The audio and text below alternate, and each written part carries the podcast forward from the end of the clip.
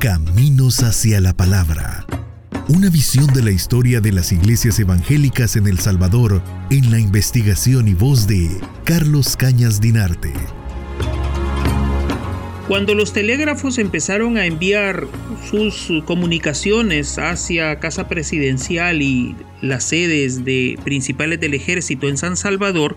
el gobierno del brigadier Maximiliano Hernández Martínez eh, tomó la decisión de enviar un tren militar con miles de soldados, policías y guardias nacionales hacia las zonas donde se estaba produciendo el levantamiento etnocampesino, en especial las áreas en los departamentos de Sonsonate y Aguachapán, que eran como las que se consideraban las áreas de concentración comunista de esa época. Entonces eh,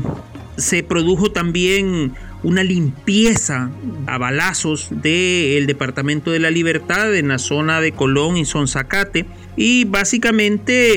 eh, las demás acciones militares se concentraron en Izalco, Tacuba, Sonsonate y diversas zonas de eh, Nahuizalco, Huayúa, eh, San Pedro Puxtla, Aguachapán, Tacuba y en muchas ocasiones se colgó de árboles a los dirigentes del levantamiento, se fusiló a otros tantos y eh, obviamente se llenaron fosas comunes con muchas de aquellas personas que eh, habían participado en estos hechos y que incluso eran denunciados unos con otros eh, por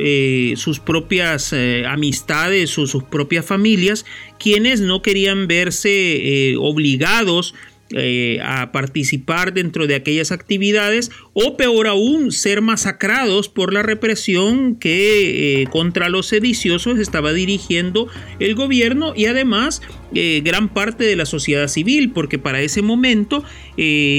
más de medio millón de colones ya habían sido reunidos por banqueros y por grandes terratenientes y se habían creado las primeras guardias cívicas que iban a funcionar como una especie de guardias pretorianas dentro del territorio nacional. Entonces, eh,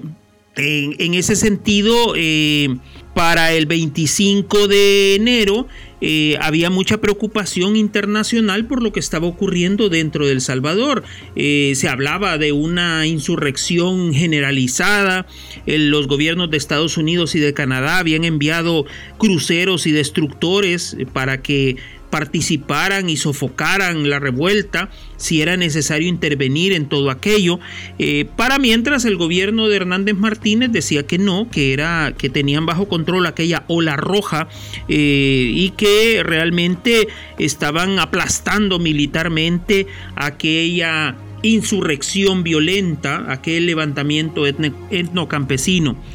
Jamás se podrá saber realmente cuántas personas fueron eh, muertas y cuántas personas fueron em, masacradas en esos días de enero de 1932. El gobierno reconoció en un primer momento que eran mil personas, después dijo que eran cuatro mil, después cambió la versión a cinco mil y algunos autores han llevado la cifra hasta las 30 mil personas masacradas.